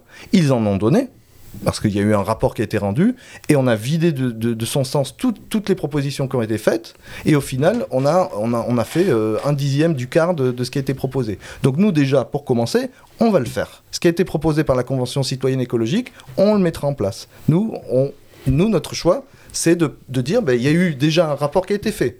Donc les gens ont réfléchi sur le sujet, ont réfléchi, ont pris du temps, ont consulté des experts là-dessus, ont vu qu'est-ce qui était faisable, qu'est-ce qui ne l'était pas. Donc c'est réaliste, ça marche, et c'est envisageable. Vos propositions, c'est de mettre en place ah, les mesures de la Convention ah écologique. Et en plus, donc ça c'est déjà une base. Hein. Très rapidement. Très rapidement, mais je... mais, c'est le, principe d'un débat très court. D'accord, mais euh, voilà. Faut qu'on, faut qu'on en Oui, mais sauf que moi j'aimerais bien pouvoir moi aussi développer euh, ma pensée. Voilà, mais, on va et donc du coup, la planification écologique, c'est l'idée, c'est de refaire, c'est de faire de l'écologie systémique, c'est-à-dire au niveau du système en lui-même, de toutes les modes de production, tout revoir pour baser le, la mise en place d'un système sur ça. C'est-à-dire que ce sera ça qui va relancer la croissance. Donc relancer la croissance par l'écologie, pas faire de la croissance verte. Non, faire de la croissance grâce à l'écologie. Donc ça, c'est différent, c'est une autre logique, c'est-à-dire changer de, de, de, mode de société. Le fait de vouloir absolument conserver le système tel qu'il est et de ne pas vouloir faire de rupture comme ce qui a été fait pendant 5 ans sous Macron, ça n'a donné que de l'écologie punitive ou de l'écologie homéopathique, on va dire. Monsieur Studer, très rapidement. Non, mais peut-être, euh, moi je propose quelque chose à, Monsieur Mass. C'est que euh, moi j'ai perdu sur un combat au sein de ma majorité. Et euh, j'aimerais qu'on soit plusieurs à le mener. Il faut qu'on sorte de cette expression de pouvoir d'achat. Il faut qu'on glisse vers autre chose. D'abord parce que je pense que c'est mortifère pour la démocratie, parce que ça lie le pouvoir au fait d'acheter quelque chose. Uh-huh. Là-dessus, je peux vous rejoindre. Voilà. Et, je pense que c'est mortifère. Parce qu'en plus de ça, si le pouvoir d'achat doit sans cesse augmenter, effectivement, écologiquement, on va pas y arriver. Donc, il y a des gens qui en ont besoin, c'est une urgence. Évidemment, hein. Il y a des gens qui, mais attendez, sont en souffrance tous les jours. Hein. Évidemment. mais non, mais je, suis obligé de relever, euh, excusez-moi. Bon, bah écoutez, tant pis, euh, si c'est. Non, mais. Je, vous. Moi, je connais. Enfin, je sais pas, euh, ouvrez les yeux. Mes yeux sont très, très grands ouverts. Et je, dis juste que, évidemment, qu'il y a une urgence. Euh, il faut glisser vers le pouvoir de vivre, parce qu'en plus de ça, le, loyer, la facture d'électricité qui va faire qu'augmenter, hein, on peut promettre tout ce qu'on veut, etc. Donc à la fin, il reste le pouvoir de vivre. Moi, c'est une, euh, j'ai envie qu'on sorte de cette expression du pouvoir d'achat. Et pour autant, évidemment, il y a une urgence. Et c'est pour ça qu'il y a un premier le premier projet de loi qui sera proposé. Ça sera un projet de loi de lutter contre la vie chère. Mais par pitié, si on veut changer le cours des choses, faisons attention aux mots. Le, pouvoir d'achat, je dis, j'ai échoué. Moi, au sein de la majorité, j'ai pas arrêté de dire, mais arrêtez de, pouvoir, de parler de pouvoir d'achat je, suis, d'accord avec vous. Monsieur, monsieur, euh, monsieur je, Mas, je, voulais avoir à nouveau la parole. Mais bien sûr, mais je, vous allez l'avoir. Je voulais juste avoir votre avis sur le, rejet de, du paquet climat à la, dernière session du Parlement européen, euh, où effectivement euh, les, ah, les filles n'ont pas voté parce que c'était pas assez radical pour eux, pas assez. Hein, mais qu'est-ce qu'on fait Il y avait une solution. Si on votait, on avait déjà quelque chose. Alors moi, j'ai pas assez suivi le, le, sujet pour vous en faire une réponse intelligente. Là. Donc je vais pas faire semblant de. de... Bah, ce qui permettra de passer au prochain sujet. C'est les réformes sociétales. J'aurais bien voulu répondre ce qu'il vient de dire, hein, le, pouvoir d'achat. Moi, je trouve, je suis d'accord avec vous. L'expression, elle n'est pas heureuse. Moi, je l'aime pas non plus. Hein. Alors, on, l'utilise nous, on l'a reprise, mais euh, elle était beaucoup utilisée par Sarkozy à l'époque, qui était quelqu'un que je, qui est pas du tout de mon bord politique, et on l'a reprise par juste par pure euh, commodité, commodité hein, parce que Non, tout le monde je comprend ce le qu'elle veut dire. Mais, je- juste- mais par contre, je vous rejoins, c'est une expression qui est moche. On n'a pas un pouvoir d'achat. Enfin, ça, ça fait de nous des consommateurs purs, partagez alors que qu'on c'est- est des citoyens avant tout. Partagez que c'est une expression consumériste Je suis d'accord. qui n'est pas, Euh, euh, je- qui n'est je- pas au rapport avec la sobriété mais attention, de... euh, et il faut entendre le fait que aujourd'hui dans le dans le- l'esprit des gens, il y, a, il y a une vraie inquiétude par rapport à la vie chère. Il faut, l'en- Voilà. et il faut y répondre. Mais je, je nous invite Mais- à avoir et- une Excusez-moi de vous dire ça, mais pendant 5 ans, la politique a été menée par Sarkozy. Euh, on- n'a pas vu l'ombre de quoi que ce soit là-dessus. Et moi, en tant que citoyen, moi je J'ai vous parle en pas tant été que député citoyen de Sarkozy, pas moi. hein. Je- de, de- pardon, excusez-moi, de Macron, parce que j'ai parlé de Sarkozy tout à l'heure. Excusez-moi. on Euh, va pas de- de revenir, la mais, politique pendant 5 ans de, Enfin, de il- Macron, il, moi, en est tant que pr- quasiment citoyen. proche du soutien direct du président euh, il n'a pas encore il est pas très passé le pas, mais on, a, on a redonné Oh. beaucoup de travail aux Français. Voilà, et en tout cas, moi, Important. en tant que citoyen et pas en tant que candidat, je ne suis pas satisfait par ce qui s'est passé pour mon pouvoir d'achat. Ce qui donne la signature pour, euh, également d'un quinquennat et donc d'une législature, c'est aussi les grandes réformes de société. Oui. Alors je vous en ai mis trois euh, parce qu'elles nous concernent directement ici, Euh, enfin qui concernent la, la- la- c'est la fin de vie. Euh, Est-ce qu'il y aura Alors aujourd'hui il y a la loi Neonetti hein, qui est qui n'est pas satisfaisante hein, puisque ben, un certain nombre de, de, de Français vont à l'étranger, en Belgique, en Allemagne, en Suisse, euh, pour euh, faire ce qu'on appelle du suicide assisté ou alors euh, de l'euthanasie active. Est-ce qu'aujourd'hui, enfin, on est mûr pour une réforme de la fin de vie qui est réclamée d'ailleurs par les Français, largement réclamée? Alors là-dessus, moi je, je suis, enfin vous le savez peut-être, euh, un ancien président de la Libre Pensée. Nous sommes très proches de la de la de l'association euh, euh, Droit de de, la voilà de, de l'association du droit de mourir de l'indignité. On est on- nous sommes des associations euh, très proches et nous-mêmes notre position c'est de toute façon d'appuyer euh, ce- ce- cette loi-là qui est proposée par l'association. Donc moi si je suis élu, je, je- je soutiendrai euh, quoi qu'il arrive ce- cette loi. Merci Et je trouve qu'elle est, euh, il faut, il faut faire ça, même si c'est un sujet qui est très compliqué, hein, qui est très difficile à aborder. Euh, voilà, Les sociétés belges, hollandaises ne se sont pas Oui. écroulées, quoi. voilà, et tout, tout à fait. Monsieur Studer. Il faut que ce soit encadré, évidemment, une loi euh, bien De- faite. euh, Il- voilà. Il y a un engagement que je sous- souscris et pour le coup, je pense euh, le modèle, le modèle convention citoyenne est très, bon pour mettre les gens euh, finalement d'accord grâce à la collégialité. Je pense que c'est un, bon modèle sur une question très précise. Moi, j'ai beaucoup travaillé, si vous le savez, sur le sujet. J'ai fait des réunions publiques où on a beaucoup entendu. Aujourd'hui, ma position, pour que ce soit très clair, c'est je suis favorable parce qu'il y a deux choses. hein, il, y a, le suicide assisté auquel je suis favorable et il y a euh, l'euth- l'euthanasie active sur lequel j'ai d'énormes réserves. Mais je suis prêt à changer d'avis. Vous voyez, ça fait partie des sujets sur lesquels on a fait du porte-à-porte euh, pendant le mandat, simplement pour voir un peu ce que les gens pensaient. Et souvent, les gens pensaient, c'est très intéressant. Ah, je, je sais pas, pour moi, j'aimerais ça. Ou j'aimerais pas ça. Mais je vous ai donné ma position. Alors, je, sais que les, réformes sociétales en France sont très compliquées à faire. Par exemple, le mariage pour tous euh, au Royaume-Uni, ça a pris euh, euh, un débat parlementaire du demi-après-midi. Il me semble que c'était à peu près ça. Donc, chez nous, la France, c'était à feu et à sang. Il y avait des manifestations partout. Est-ce que justement, il n'y a pas aujourd'hui encore une, la société n'est pas encore en prise avec les, phénomènes religieux qui ont encore une influence dans la société et je glisse tout doucement vers le concordat. Hmm. Euh, Je voyais venir. voilà, ouais. vous voyez, j'ai le sens de la transition. DJ Emmanuel attention, il faut que je fasse attention, j'ai un professionnel à côté de moi. Ex-professionnel. Non, écoutez, euh, d'abord la PMA, on l'a faite. Ah, et et là-dessus, je vous félicite. Là, là, si, si, là, on était Il n'y a pas que ça, Là, je on vous était je vous assure. Mais euh, la- la PMA, on l'a faite, et ça s'est passé, euh, ça a été long, parce qu'il y a eu des débats parlementaires longs, mais on l'a faite, et il n'y a pas eu euh, de, de- de- La France n'a pas été à feu et à sang, d'ailleurs, sur le mariage pour tous. euh, la France n'a pas été à feu et à sang, il y a eu des forces d'opposition, effectivement. euh, C'était quand même non, c'était, bien sûr. Et on voit que les- Voilà. Donc maintenant, euh, votre question suivante, Est-ce que, euh, le, est-ce que le concordat aujourd'hui, c'est encore une, une forme de, de régulation qui doit encore avoir? Est-ce que aujourd'hui, l'État doit encore s'occuper de payer des personnes de culte en 2022 Voilà. Monsieur Mas, Ouais, le, Concordat, donc, comme vous le savez, c'est euh, un, pacte qui a été fait entre l'Empire, hein, sous Napoléon, et le Vatican d'abord. Puis ensuite, il y a eu euh, d'autres euh, lois équivalentes euh, avec les luthériens, les calvinistes et, les israélites. Donc, ces quatre décrets euh, qui sont encore en vigueur ici, mais qui ont été en vigueur dans toute la France pendant pas mal de temps, et qui ont été remis en question grâce à la loi de 1905 sur la laïcité. Donc, euh, l'État ne subventionne euh, aucun culte. C'est ça l'essence de la loi sur la laïcité, et c'est d'ailleurs ce qui, incarne la laïcité à la française hein, dans le monde, c'est cette idée de séparer l'Église et l'État.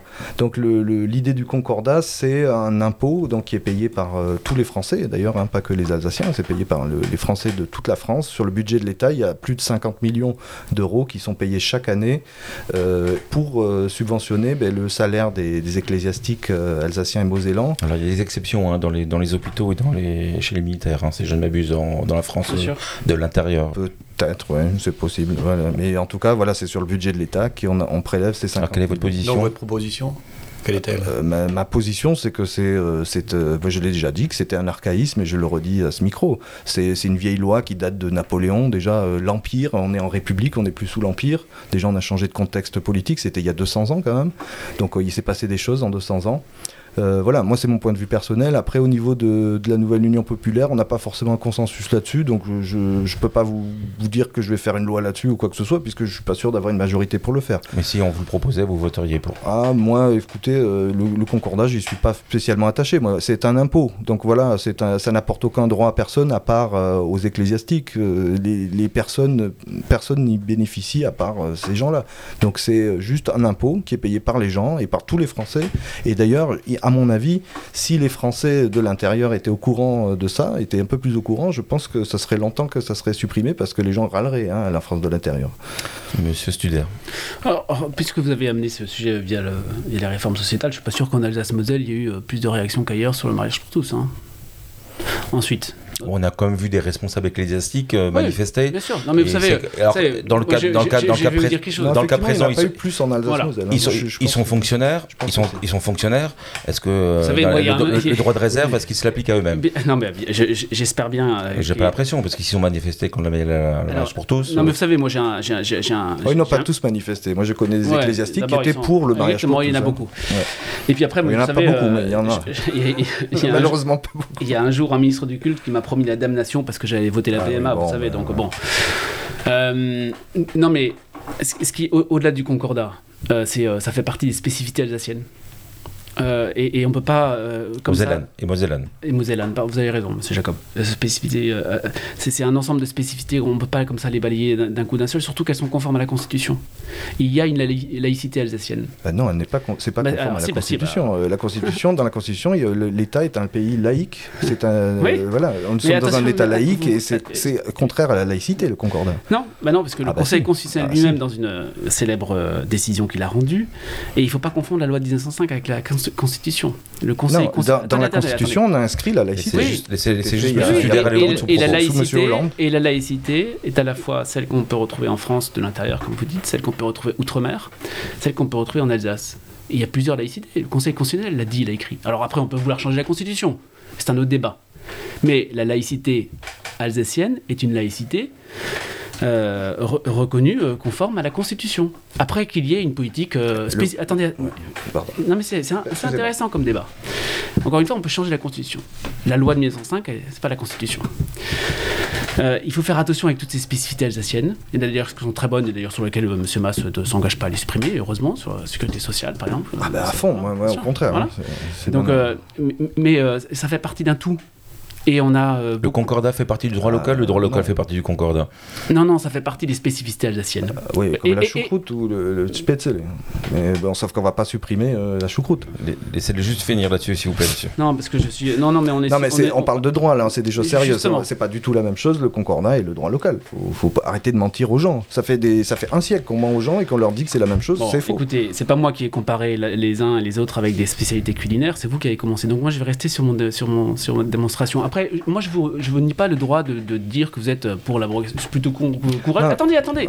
C'est plutôt courageux. Vous êtes en Alsace. Vous savez que ça va pas vous faire que des amis. Moi, ça ne va pas me Il faire y a que eu des un amis. sondage, les gens sont, pas, sont prêts. Mais hein. c'est pour ça, il n'y a pas de souci. Je vous donne ma position. Mais Jacob m'interroge sur ma position. Ma position, c'est de dire qu'il y a une laïcité alsacienne qui est conforme à la Constitution, que des, des politiques spécifiques à certains territoires. Il y en a.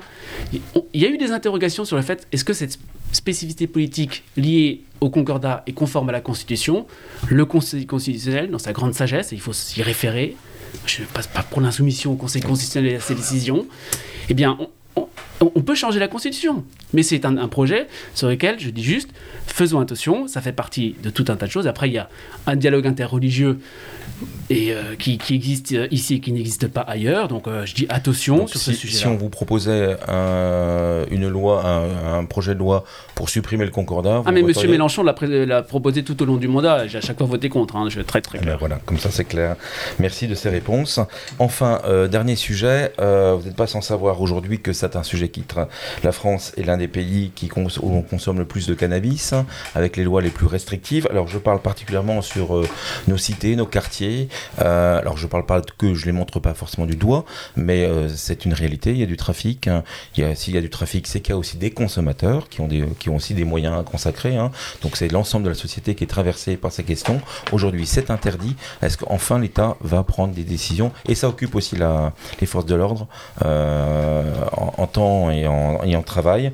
Est-ce qu'aujourd'hui, on va pas faire comme d'autres pays, je pense le Canada, et enfin légaliser le cannabis hein, ou une certaine forme de cannabis Alors déjà là-dessus, euh, euh, bah, je, vais un peu pondérer sur ce que vous avez dit. Ça ne concerne pas que les cités, hein, c'est justement une consommation qui est euh, très très répandue euh, un peu partout. hein. C'est dans nos campagnes, c'est dans les villes, c'est dans les cités aussi, mais c'est partout. En fait, c'est la, la pour- jeunesse. pour- pour avoir habité très longtemps à côté des cités. Ils ont parlé du trafic. Ben, Euh, bien si on sûr, a- trafic, mais le trafic n'est pas que lié au quartier populaire. Alors, le- Ça, c'est Il c'est est, il est- il est c'est plus même visible. Il est sans doute plus Bah, il est visible. plus visible, ça fait partie des caricatures qu'on a sur ces quartiers-là. Mm. Alors évidemment qu'il y, a- il y y a une plus grande consommation, ça c'est possible. Alors pourquoi il y aurait une plus grande consommation, ça on peut s'interroger. C'est peut-être consommation, c'est c'est un, Bah, un lieu où on achète. Ah bah si on Euh, achète plus, c'est qu'on consomme plus. hein, c'est- Non, non, c'est les gens viennent de d'autres quartiers, vous inquiétez pas. C'est Ouais, parce que je De tout le département. Si vous voulez acheter ici à la Robertso, je pense que vous pouvez trouver euh, sans aller à la cité de Lille. hein, je- Mais- c'est- c'est concrètement, donc, très, très- sur le cannabis, sur le cannabis, quelles sont vos propositions par rapport à ces Eh, nous, nous, on est à peu près sur ce, sur ce que vient de dire. Nous, on pense que justement, c'est un, un trafic qui est, euh, qui, qui, qui, est em- qui est très embêtant parce que ça mobilise les forces de l'ordre qui ont quand même autre chose à faire. hein.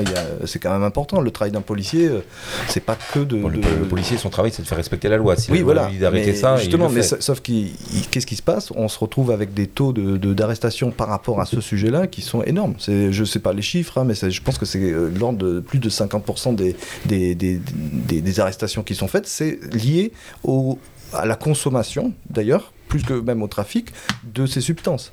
Donc ça, ça mobilise nos, nos policiers Donc pour des vous, tâches. on, on légalise Alors, on va légaliser, mais peut-être, mais il va falloir voir comment. Parce qu'en même temps, il faut voir qu'il y a des- une nocivité du produit. hein. C'est quand même pas. euh, on va, on va, on n'est pas en train de. Voilà, c'est Oui, un produit qui a, qui a quand même. euh, peu contrôlé par l'État. qui est, alors actuellement, il est totalement pas du tout contrôlé. Et on a des substances qui parfois sont coupées avec d'autres substances, on ne sait pas ce qu'il y a dedans, donc c'est très dangereux. hein. Euh, Parfois, on peut, des, des gens vont consommer des choses euh, peuvent être très mauvais pour leur santé. Euh, le fait de légaliser, c'est un contrôle aussi de- de- des produits, et c'est aussi une façon de pouvoir faire euh, un peu de pédagogie là-dessus, comme on l'a fait avec le tabac, comme on l'a fait avec l'alcool. Donc on, on arrive, euh, le- la consommation de tabac, on arrive justement un petit peu à influer sur la, à la baisse grâce à une politique ben, de, de sensibilisation. Et on pourrait envisager la même chose là-dessus. Alors, si je ne m'abuse, le tabac, c'est 20 000 morts par an et euh, l'alcool, c'est 40 000 morts par an. Alors, par contre, le cannabis, ça doit être beaucoup moins. C'est beaucoup moins, il me semble que c'est moins de 1000. Mais cette ceci dit, c'est difficile à évaluer aussi. Il faut, il faut dire. Ça implique des addictions. Voilà. Donc Monsieur nous, on serait là-dessus, hein, mais, sur une légalisation, donc, euh, mais contrôlée évidemment. Voilà, donc euh, c'est euh, juste euh, pas dépénalisation, mais légalisation. Dépénalisation, vous enlevez les peines, je, je pense que pas la bonne solution. Il faut légaliser, c'est-à-dire par exemple fixer le taux de THC. Le problème, c'est qu'effectivement, aujourd'hui, euh, le cannabis que vous trouvez, enfin, je suis pas un spécialiste, euh, mais euh, a priori, il est beaucoup plus fort que celui qu'on consommait dans les années que je n'ai pas connues, qui sont vos années de jeunesse, monsieur Jacob. Euh, Non, mais je, plaisante. Quand je traversais l'Europe avec mon combi Volkswagen, voilà. avec des panneaux. Non, mais vous voyez, légaliser, ça veut dire. J'aurais pas osé ça. Non, mais vous savez, il, ne s'est pas prié pendant 5 ans. Euh, ce que je veux dire, légaliser, c'est fixer par exemple un taux de THC, c'est dire à quel endroit on a le droit de l'acheter, à quel endroit on a le droit de le consommer. Et moi, je suis, je suis pour ce travail. Il y a d'ailleurs un travail transpartisan qui a été fait, et je fais partie des présidents de commission qui ont lancé ce travail-là. Donc euh, c'est sur la table. On a avancé sur le cannabis à usage thérapeutique. Maintenant sur le reste, je pense qu'il faut avancer parce que moi je vais vous dire un truc. J'ai jamais eu autant peur quand j'étais prof en sortie scolaire que mes gamins ils fument une saloperie où il y avait du, cirage de chaussures coupé avec le truc. Donc et après j'ai eu la même chose. J'ai jamais eu autant peur. C'était ma hantise. Et donc je pense que ce sujet aujourd'hui il est sur la table. Il y a euh, en plus. qu'on arrivera dans ce mandat euh, à, à, casser ce plafond de verre de. J'espère, mais en tout cas on est, on est en tout cas mobilisé de façon transpartisane pour faire avancer ce sujet parce qu'on ne peut pas rester dans le statu quo. Et après, ça dépend, voilà, on a, mis des moyens euh, ces dernières années, et pas que d'ailleurs, sur, ce, on a mis des moyens sur la consommation de l'école, sur la consommation du tabac, et ça, on, arrive à des résultats. Parce que, au, fond, moi, j'ai pas envie hein, non plus euh, que mes enfants, euh, ils consomment du cannabis, hein, c'est mauvais pour eux. Donc c'est cette tension-là qui est au, fond en, nous. Après, parce qu'après il, peut y avoir des addictions, mais il peut y en avoir effectivement pour le tabac qui fait des, et pour l'alcool, pour l'alcool bien sûr. Donc Enfin bon, on est d'accord sur le sujet. Hein, Alors, je, vous rejoins. Moi, j'avais eu la même euh, la même impression quand j'étais euh, quand je travaillais dans l'éducation nationale. J'avais une crainte, c'était que les gamins, quand on faisait des sorties, euh, se tombent sur des, enfin, ah tombent malades à cause de ça. Hein. Merci beaucoup de ces précisions. Une dernière question, François. Alors, vous l'avez vu, l'abstention aux, aux, différentes élections ne fait que croître. politique au sens étymologique, ça veut dire la vie de la cité. Comment on fait pour intéresser les gens euh, à la vie publique, aux affaires politiques? Comment est-ce qu'on fait pour que ça ait du sens? Que finalement vous puissiez avoir des citoyens qui donnent des avis, qui peut-être s'engagent dans l'associatif, dans la vie publique, parce que finalement c'est notre cité que l'on doit développer. Comment, comment on fait pour qu'il y ait une participation finalement qui se traduit à la fin par le vote? Abstention de 55% hein, sur le secteur hein, des inscrits. Euh, vous savez, j'ai dit toujours que euh, moi, ma hantise, c'était d'avoir été élu avec 50% d'abstention. Les gens disaient, tu t'exagères, etc. J'ai fait, mais si, parce que derrière, euh, c'est mortifère pour la démocratie. Vous savez, j'ai pas économisé mon énergie. Alors, j'ai peut-être pas bien fait. Peut-être qu'on peut critiquer la méthode. Euh, j'ai pas économisé ni mon énergie, ni celle de mes collaborateurs pour essayer d'être voilà, à l'écoute, de faire avancer des sujets qui m'étaient remontés du terrain, j'ai toujours ce souvenir de, terrible de 2017. J'étais dans un, un, des quartiers euh, euh, de, la circonscription et puis une personne me disait euh, De toute façon, vous servez à rien, regardez les rodéos là. Bon, on a fait une loi sur les rodéos. On a des résultats. La loi, elle est, euh, on a des résultats. Il ne faut pas dire qu'il n'y a pas de résultats. je ne dirais pas alors. Non, enfin, je ne crois pas. Ça, ça, rend service à personne. Vous voyez, par exemple, moi, je suis d'accord pour dire que vous arrivez à mobiliser une partie de l'électorat, sinon ce ne serait pas mobilisé. Donc, je n'ai pas de souci pour vous dire qu'il y a de bonnes choses qui sont faites à droite, à gauche. Après, moi, je suis désolé. C'est aussi, pour certains, une forme de facilité de se dire, bah, finalement, je ne vais pas voter. Après, c'est facile de critiquer. Moi, j'étais dans une majorité. Je suis désolé. Hein, euh, où, les gens se disaient mais c'est pas possible, comment ça se fait qu'il y ait 70% qui soient d'accord avec les gilets jaunes? Vous savez, on comprenait pas parce que c'était difficile, on était pris à partie personnellement, enfin familialement, c'était dur. Hein. Mais je leur expliquais mais attendez, vous avez été élu avec 50% d'abstention. 50% d'abstention déjà, ça fait 50% des gens pour qui c'est facile de dire que, c'est, euh, que rien ne va. Donc une fois qu'on a dit ça, moi j'ai essayé, j'ai essayé, c'est peut-être pas la bonne méthode. Elle, m'est reconnue parce que souvent les gens me disent Ah, on a, on a eu vos lettres d'information. Tous les quatre mois, il y avait une lettre d'information. J'ai fait plus d'une centaine de réunions publiques. Les gens me disent Vous avez proposé, etc. Après, vous savez, c'est pas franco-français, hein, la crise de la démocratie, l'abstention. Trump, il a été élu avec 50% d'abstention aux États-Unis. 50% d'abstention. Le président de la République a été élu avec beaucoup euh, plus de participation. Oui, euh, bon, effectivement, parfois, euh, en tant que militant, j'ai aussi ce sentiment de me dire, oui, les gens ils ne votent pas et après ils critiquent, c'est un peu facile. C'est vrai, forcément, quand on est militant politique, on a le nez dedans, nous on est, on, est tous les jours, on baigne là-dedans, donc forcément on a ce réflexe-là, mais il faut aussi se mettre essayer de se mettre à la place des gens qui sont dans des difficultés chaque jour, euh, qui ont du mal à boucler les fins de mois, qui, euh, qui, vivent une vie euh, très difficile, qui ont des problèmes avec parfois la justice, qui ont des problèmes avec les enfants à l'école, qui ont des problèmes de santé, qui ont des problèmes de dette, qui ont des problèmes pour manger, pour s'habiller, pour payer le loyer, qui ont beaucoup de problèmes. On vient les voir, on leur dit il va falloir voter maintenant. Euh, pendant des années, alors pendant les cinq dernières années, mais c'est pas que pendant les cinq dernières années, c'est pendant des années, des années, des années, moi, depuis que, moi, depuis, depuis 30 ans peut-être, euh, allez, on va dire pendant quelques années en tout cas, les politiques qui ont été mises en place euh, par le pouvoir n'ont pas du tout réglé les problèmes des gens, au contraire. Pourtant, vous aviez réussi à mobiliser l'élection Alors, présidentielle. nous, on a réussi à mobiliser. Alors, je parle euh, Comment on de, a mé- fait de mé- de mémoire pour l'élection présidentielle, vous avez mobilisé, et là pour l'élection euh, premier tour législative, on était quasiment 75% d'abstention la cité de Lille. Alors, qu'est-ce qui se passe? Les gens euh, ont en tête ce qu'est une élection présidentielle. Parce que c'est le président, on sait que c'est le chef euh, de l'État, euh, il incarne la République. Les gens ont en tête de voir qu'est-ce que c'est que l'élection municipale. Le maire euh, de la ville, bah, c'est concret, hein, c'est celui qui va gérer les affaires de la ville.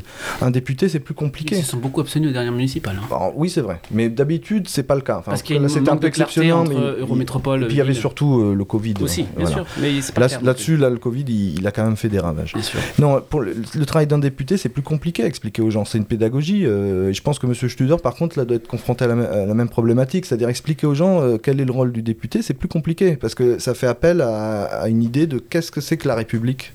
Expliquer aux gens, vous faites partie de la République. La République, c'est vous aussi. La République, elle doit être incarnée. Et, et qui va incarner cette, c'est la République au niveau de l'échelle de votre Vous que la circonscription République c'est moi, c'est ça? Ben, la République, c'est vous aussi. La République, c'est nous tous. Donc celui qui va incarner cette part de. République dans, dans le territoire qui est votre circonscription, c'est le député. Il va vous représenter à l'Assemblée nationale, il va faire remonter les doléances qui viennent de chez vous, du terrain, et il va proposer des amendements aux lois ou des nouvelles lois. Et c'est lui qui va aussi, collectivement avec les autres députés en majorité, choisir qui va diriger le pays. Qui va être le dirigeant Et euh, nous, ce qu'on propose à la nouvelle Union populaire, c'est d'essayer de reprendre en main cette démocratie-là, de dire aux gens, mais regardez, vous pouvez avoir un levier d'action sur, se- sur la politique qui va être menée par le pays, pas juste en votant pour un homme. Pour- au chef de, le chef de l'État. Non, vous allez pouvoir prendre part à la majorité, à ce qui va être le, le- le- le- la substance de, la, de, de, de, de ce qui va incarner l'État au niveau des, des, de- des lois, au niveau de l'exécutif et au niveau du législatif. Alors ce sujet est passionnant Voilà. et il mé- Et nous, ce qu'on propose pour répondre à votre question, parce qu'on n'a pas répondu à votre question, là, je vais vous répondre. Nous, pour injecter un peu de démocratie et redonner un peu euh, aux abstentionnistes un petit peu de cœur à l'ouvrage, c'est de dire nous, on veut, on veut reconnaître le vote blanc déjà. Dire si jamais vous n'êtes pas satisfait par ce qu'il y a, vous pouvez, il y a l'option blanc, et si jamais l'option blanc est majoritaire, eh bien, on, on va refaire les mêmes choses avec d'autres candidats. Donc il y a ça. Et du coup, on peut faire un vote qui est obligatoire, comme c'est fait pratiqué en Belgique, au Luxembourg et dans d'autres pays. Donc un, un vote obligatoire. Donc euh, on va dire aux gens, vous êtes obligés de voter, mais vous avez le droit de voter blanc par contre. Et, et- et- et le, év- évidemment, le, le référendum d'initiative citoyenne, bon, euh, bon ok, je m'arrête là, excusez-moi, mais on a tout un tas de Vous avez- mesures vous avez euh, dans notre programme, euh, NUP, euh, Oui, programme... on- euh, les, liens sont en dessous Voilà. de la page euh, du et sur les, les- les- les commentaires du, du- du podcast. Euh, merci en tout cas de ce parce que ce débat est important. Il mériterait à lui seul un, un podcast et je pense que la réforme de l'État aussi mériterait Bien juste un, un podcast. Peut-être qu'on le on le fera euh, cette année ou l'année prochaine. Euh, pour finir, euh, je vous propose de vous poser mutuellement l'un à l'autre une question. Euh, qui veut commencer? Moi j'ai une question pour Monsieur Allez-y. qui me taraude qui m'a taraudé pendant 5 ans. et puis on s'est on s'est beaucoup croisé là ces derniers temps. On s'était croisé avant, mais on s'est un peu plus croisé là. C'est est-ce que vous y croyez vraiment? Moi, je, je vois, je vois, je commence à entrevoir qui vous êtes. Vous êtes, un- vous êtes professeur, donc vous avez, vous avez enfin, à, l'origine, vous avez enseigné, euh, vous avez, euh, j'ai rencontré euh, plusieurs de vos élèves qui, bah, finalement, moi, ils m'ont donné l'image de quelqu'un qui était un, bon prof, qui était quelqu'un qui, faisait bien son mm. métier, qui était conscient des problèmes des gens, qui était à l'écoute. Et vous, vous, retrouvez, vous vous retrouvez dans la majorité de Macron, vous, avez, vous y avez peut-être cru il y a 5 ans, mais là maintenant, pendant 5 ans, vous avez bien vu ce que ça a donné, vous nous avez parlé vous-même du fait d'être soumis à, cette discipline majoritaire. Est-ce que vous y croyez vraiment quand vous votez toutes les lois, toutes la, enfin, je vais pas vous faire le défilé de toutes les lois qui. il a compris la question. Voilà. Je, réponds d'abord. Oh, S'il vous plaît. Non, mais alors, la, soumission en fait majoritaire, vous savez, une des députés avec lesquelles j'ai travaillé dans ma commission s'appelait Muriel Ressiguier, euh, de la France Insoumise. Euh, on a beaucoup travaillé, par exemple, sur la loi sur les enfants influenceurs.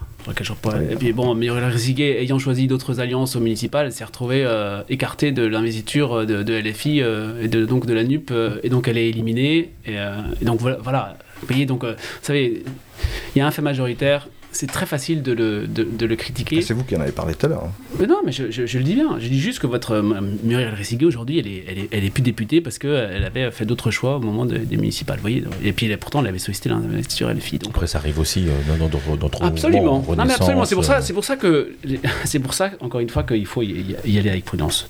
Euh, bien sûr, j'y crois. Bien sûr, j'y crois. Ça ne ça ça fait pas de moi euh, un, un, groupie, un godillot ou un Playmobil. Euh, il y a des, sujets sur lesquels euh, euh, voilà, je, suis prêt à, à, à ferrier. Mais après, je, crois aussi à la, à, la force de l'optimisme, parce que le macronisme, c'est un optimisme. Alors après, on a différentes façons de le, décliner, parce qu'au fond, euh, vous, vous l'êtes vous l'êtes aussi. Donc oui, j'y crois, vraiment, j'y crois, et je pense qu'il faut, il, faut, moi, je, pense qu'il faut une majorité pour appliquer le programme, parce que c'est pas qu'un homme, c'est aussi un programme qui a été euh, en tête au premier tour et depuis 1988, on n'avait pas vu un programme arriver autant en tête à un premier tour. Donc euh, il n'y a pas eu de défaite, ni au premier, ni au deuxième tour. Monsieur voilà. Suder, votre question pour. Euh, ah, c'est très compliqué de, de, de, poser une, une, question. Euh, c'est très compliqué. Non, parce que c'est surtout qu'on peut préparer des questions désagréables et, et, Monsieur Mass n'ayant pas été désagréable, je n'ai pas non plus envie d'être désagréable, mais. Euh, Vous avez le droit. Non, mais la question, c'est en fait, il n'y a, pas une chose, parce qu'on a l'impression qu'on a, qu'on a tout mal fait. Vous voyez J'ai l'impression, il n'y a pas une chose. Enfin, vous avez dit sur la, PMA. La PMA, mais il n'y a, pas une chose. Vous, voyez, par exemple, l'apprentissage. Euh, qu'on veut réserver à 16 ans et pas à 12 ans. Hein. Euh, l'apprentissage, est-ce que c'est pas une belle, une belle réforme que de dire que voilà, on a offert euh, cette possibilité à des jeunes de, de, de, s'emparer de cette réforme de 16 à 25 ans, même 30 ans. Hein. Vous voyez, ça, fait partie. Moi, j'ai alors posez, posez votre question. Il n'y a pas une chose La question c'est est-ce qu'il y a vous, vous, ne voyez pas une chose qu'on a bien fait dans, cette, dans ce mandat C'est ça? je, je, suis persuadé parce que à force de, de, vous croiser que vous êtes une personne sincère et qui euh, voilà on, se respecte, on est cordial et je trouve ça très bien d'ailleurs que nous sur cette circo on a eu cette façon de fonctionner, ça n'a pas été le cas partout et tant mieux. Et euh, voilà et là-dessus déjà il y a cet aspect humain que moi je trouve très bien euh, voilà et sur les réformes qui ont été faites par le gouvernement, on a parlé de la PMA, effectivement il y a certaines des choses euh, qu'on accepte. On n'a pas, on va pas dire que vous avez fait tout mal. Ce serait, ce serait vraiment, voilà. Mais nous, on constate que en général, en général dans, dans, ce, dans, ce, que nous on a vécu en tant que parce que la, plupart des candidats Nupes sont comme moi, c'est vraiment des citoyens lambda. Alors vous l'étiez au départ. Hein. Euh, je sais bien que vous êtes issu de la société civile, vous n'êtes pas un politicien de carrière ou quoi que ce soit. Mais en tout cas, nous, notre vécu, c'est que pendant cinq ans, on a pris des coups on a pris des coups sur les services publics, sur tout ça. Donc du coup, peut-être qu'il y a eu quelques amendements qui étaient bien, quelques petites lois, euh, voilà, il y en a eu évidemment. Mais je veux dire, dans le lot, dans le flot de tout ce qui a été fait, nous, notre, notre vision générale, c'est mais tellement de régression sociale, tellement de, d'occasions manquées sur l'écologie, tellement de, de, problèmes démocratiques, de, choses d'attaque aussi qui étaient, qui étaient dures de votre côté aussi. Hein. Il va falloir aussi que vous ayez aussi conscience du fait que vos attaques à notre rencontre ont été très durs pendant, Non, pendant on tout va ce pas inverser tout les ce rôles, temps. quand même. Si, si. euh, euh, écoutez, vous, vous êtes à votre place, donc forcément, vous n'avez peut-être pas conscience de ça, mais on s'est fait traiter d'antisémite, on s'est fait traiter d'anti-républicain. C'est exactement Alors, ne- ne ce que nous, on- ternissons ce que nous abhorrons. La La- qualité de Et ce voilà, débat. mais c'est pas Monsieur Studer. Je sais et je sais que Monsieur Studer n'est pas euh, de, de ces gens-là, euh, et c'est pour ça qu'on a ce respect l'un avec l'autre, qu'il n'est pas du genre à, à faire ce genre d'attaque, et je lui en remercie. Eh ben, Je voulais vous remercier pour la courtoisie de, de ce débat. C'est, ça paraît un élément très important pour apporter la conviction auprès de nos concitoyens. Merci à vous. Eh Bah, un écoutez, merci beaucoup. vous, merci d'avoir dit euh, oui, d'avoir accepté d'intercaler parce que c'est pas évident dans la dernière campagne de trouver une heure, une heure et demie pour euh, euh, répondre à- aux questions du blog de la Reverso. Merci d'avoir joué ce jeu du débat et de la démocratie. Et donc le premier, deuxième tour, c'est dimanche euh, 19 juin. Dans certaines communes, les bureaux sont ouverts de, 8h à 18h. Et dans, à Strasbourg, Cronenbourg, Schiltigheim, Bischheim, Neim, euh, euh, Souffel-Weiersheim et Reichstätt. C'est ça, donc, et à Strasbourg, ce sera ouvert de 8h à 20h. Euh, donc, allez voter le matin, comme ça il fera frais, et euh, comme ça vous aurez fait votre devoir. Un grand merci. Merci. Bonne Et fin de campagne. Portez-vous bien. Merci. Merci d'avoir écouté ce podcast du blog de la Robertso.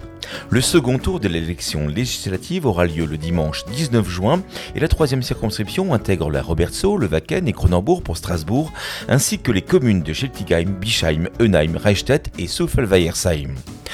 Si vous aimez notre travail ou si vous souhaitez nous soutenir, n'hésitez pas à laisser un commentaire sur votre plateforme d'écoute préférée ou suivez-nous tous les jours sur le blog de la Robertso, robertso.eu. A très vite pour un nouveau numéro du podcast du blog de la Robertso.